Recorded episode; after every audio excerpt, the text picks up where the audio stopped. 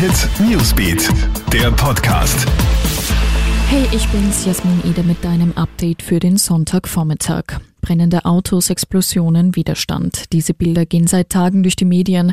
Die Proteste in den USA, ausgelöst durch den Tod des Afroamerikaners George Floyd, nehmen kein Ende. Es herrscht Ausnahmezustand, nachdem der 47-Jährige am Montag von einem Polizisten getötet wurde.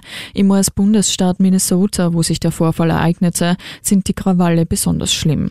Die Polizei versucht seit Tagen, die Situation unter Kontrolle zu bringen. Auch Soldaten sind mittlerweile im Einsatz. Medienberichten zufolge sind bereits über über 1600 Menschen verhaftet worden.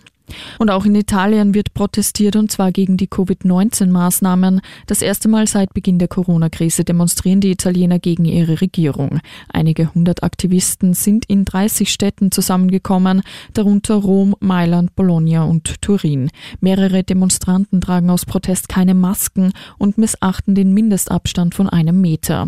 Sie fühlen sich ihrer Freiheit beraubt und fordern zudem den Austritt Italiens aus dem Euroraum.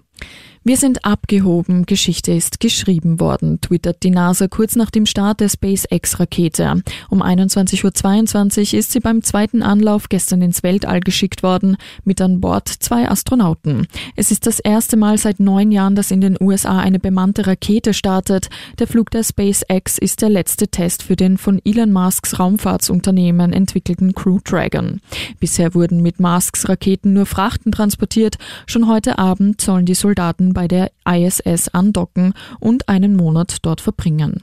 Alle Infos und Updates gibt's für dich auch stündlich im Kronehit Newsbeat und bei uns auf kronehit.at. Kronehit Newsbeat, der Podcast.